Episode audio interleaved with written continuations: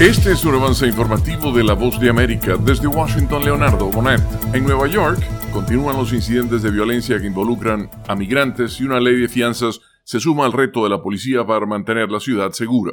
Times Square, una de las plazas turísticas más famosas del mundo, se ha convertido en un escenario de inseguridad. En el último incidente, un adolescente migrante de 17 años fue apuñalado durante un ataque en grupo. Hace una semana, otro sospechoso de 17 años y de origen venezolano disparó en una tienda del área e hirió a una turista. Y el ataque a finales de enero a dos policías en la calle 42 fue perpetrado por una mayoría de migrantes habitantes de refugio, según la policía. Dos de estos estarían vinculados con la pandilla El Tren de Aragua, mientras ha surgido un debate sobre la ley de fianzas en Nueva York, que no requiere cárcel para algunos arrestados. Ángela González, Voz de América, Nueva York. Ante el aumento de la violencia en esta urbe mexicana, migrantes expresan temor mientras persiguen su meta de llegar a Estados Unidos. Alrededor de 2.100 elementos del ejército mexicano se encuentran patrullando las calles de Ciudad Juárez luego del aumento de la violencia en México. Tan solo en el mes de febrero, 65 personas han sido asesinadas en esta ciudad fronteriza, según la Fiscalía Zona Norte de Chihuahua. Para activistas locales, los problemas de seguridad que se han agudizado en las últimas semanas en Juárez inquietan a los migrantes. Se espera el arribo de más elementos del ejército ejército mexicano a la frontera en los próximos días. César Contreras, Ciudad Juárez, México. Están escuchando un avance informativo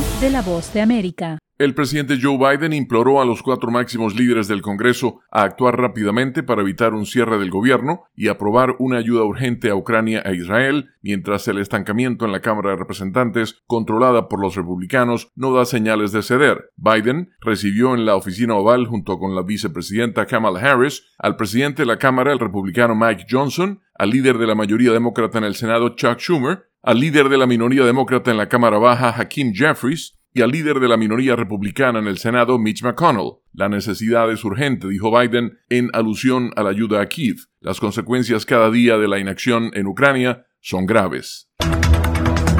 La información de lo que sucede en Estados Unidos y el mundo a través de la voz de América. Las noticias. El secretario de Justicia aseguró que el débil sistema migratorio juega a favor de las pandillas. Los eventos y las entrevistas. Yo creo que es un escenario muy complicado.